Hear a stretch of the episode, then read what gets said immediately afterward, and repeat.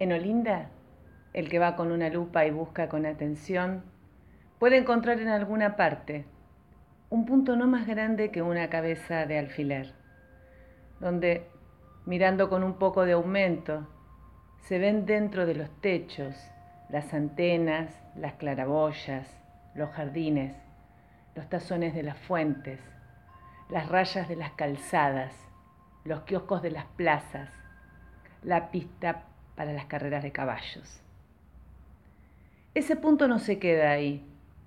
Después de un año se lo encuentra grande como medio limón, después como un hongo políporo, después como un plato de sopa. Y entonces se convierte en una ciudad de tamaño natural, encerrada dentro de la ciudad de antes. Una nueva ciudad que se abre paso en medio de la ciudad de antes y la empuja hacia afuera.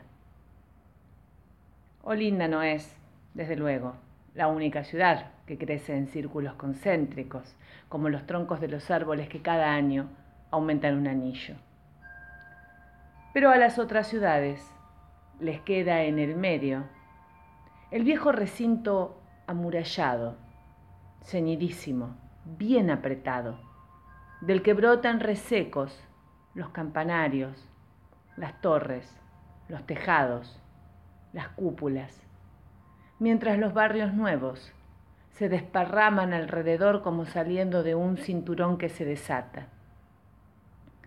En Olinda no.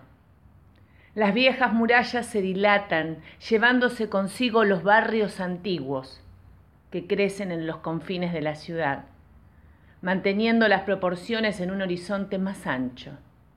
Estas circundan barrios un poco menos viejos, aunque de perímetro mayor y afinados, para dejar sitio a los más recientes que empujan desde adentro, y así hasta el corazón de la ciudad una Olinda completamente nueva, que en sus dimensiones reducidas conserva los rasgos y el flujo de linfa de la primera Olinda y de las Olindas que han brotado una tras otra. Y dentro de ese círculo más interno ya brotan, pero es difícil distinguirlas. La Olinda venidera y aquellas que crecerán a continuación.